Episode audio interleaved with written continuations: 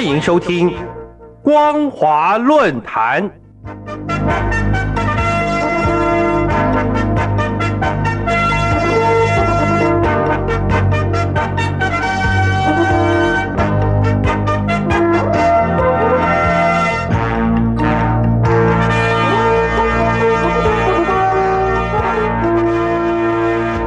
各位听众朋友，您好，欢迎收听光华论坛，我是王琦。今天要跟大家谈论的主题是从二零二二年北戴河会议看中共对台融合发展的局限。各位听众朋友，近期我们发现中共中央七常委很少出现在公开活动上，而截至八月五号为止，中共党媒也没有中共领导人出席公开活动的报道。如此看来，今年度的北戴河会议不仅已经悄悄地展开，而且更具有特殊性，将会确立中共未来五年的权力格局，为今年秋季召开第二十次全国代表大会定下基调，完成新一届权力更迭，并且确定习近平是否能续任总书记的第三个任期。固然，在这一段期间，中共提出了解决台湾问题的总体方略；然而，在对台融合发展的实践层面上，却存在许多的局限，值得听众朋友们多加注意。国台办主任刘结一在今年七月七号在《人民日报》发表了一篇文章，标题是在新时代新征程上奋力推进祖国统一进程，深入学习贯彻习近平新时代中国特色社会主义思想。刘杰一发表文章的时机是在北戴河会议前夕，不仅可以成为观察中共如何认知与论述维护内部安定、经济发展以及外在安全议题的重要指标。同时，这也意味着，从中共第十九届六中全会提出新时代党解决台湾问题的总体方略以来，在几经涉台系统多方论述之后，由国台办主任刘捷一做成初步的概括。刘捷一在文中提到了习近平对台工作具有很强的针对性、指导性、战略性，看似对台工作实践的形式上概括表述。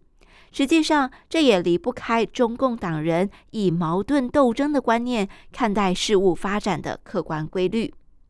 中共对台惯用融合发展与矛盾斗争的对立交互表述模式，本想从融合发展刻意形塑两岸社会认同，却反而会成为两岸的政治距离与文化疏离感。今年八月十号，中共国务院台湾事务办公室、国务院新闻办公室发布了《台湾问题与新时代中国统一事业白皮书》，揭示解决台湾问题的总体方略和对台大政方针。白皮书发布的时机可以视为是今年度北戴河会议之后所定性的对台工作方针。也可能在二十大召开时，由习近平提出报告加以定调。白皮书里面指出，突出以通促融、以会促融、以情促融，勇于探索海峡两岸融合发展新路，率先在福建建设海峡两岸融合发展示范区。然而，所谓的融合发展，根本是绕过了我国政府的迂回路线，并非建立在两岸的政治对话基础以及承认我国治权的平等途径上。而且，面对这些内外复杂因素与两岸社会制度意识形态的矛盾问题，中共对台种种方针仍然应用了对立与交互表述模式，不仅充分反映中共处理矛盾问题的实践论，也凸显了共产党人的那一套问题都从实践中来，也会在新的实践中被消解。事实上，我国历经了三度的政党轮替，尊重差异、平等参与以及多元主体的政治文化更加成熟。因此，在我国的政治社会中，对于两岸的认同方式也逐渐转变，包括了对两岸统独的合法性的认同，不会取决或受制于任何一方的霸权主宰。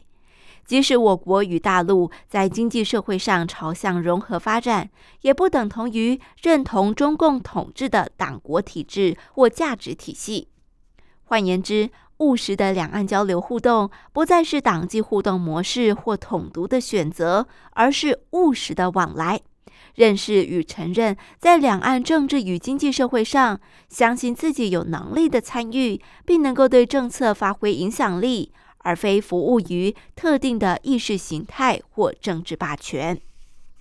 从我国的政治社会文化来看，中共对台的融合发展政策还存在认识态度与策略方法上的难题。也就是中共试图从融合发展刻意形塑两岸社会认同，反而会产生政治距离与文化疏离感。因此，中共近期正加强深化对台工作的社群认同部署，包括两岸的青年就学就业、医疗长照产业、社区总体营造交流合作等。显然都只能朝向彼此生活方式与社群理念层面上的融合，而非强调两岸社会的对比与政治体制的认同融合。换言之，中共对台的融合发展仍然难以在社会与政治认同上取得成效，只能透过社群认同，以彼此的利害关系作为融合基础。各位听众朋友。就我们的观察，融合发展的实质内涵在于体现政府跨部门与公司协力的合作空间。因此，在过程中不可能刻意忽略政府的角色，而片面的偏重民间往来。即使当前中共转向强调融合发展，仍有它的局限性。事实证明，即使过去对台工作曾扩大深化两岸交流，但主张统一的台湾民意反而出现了负成长。一方面是因为两岸利益连结呈现出你的是你的，我的是我的割裂局面，以及陷入了自我内卷化的困顿，无法形成普遍的共同利益。另一方面，过去中共以入岛的方式影响台湾舆论或选情，很容易被认为是统战、渗透，因而产生反效果或被加以抵制。所以，即使两岸社群认同是融合发展的新兴动力，也不等同于我国社会将对中共政治体制产生认同。而所谓的解决台湾问题的总体方略和对台大政方针，也将失去依托。各位听众朋友，感谢您收听今天的光华论坛，我是王琦。今天为大家带来的主题是从二零二二年被戴河会议看中共对台融合发展的局限。再次感谢您收听本节光华论坛，我们下次再会。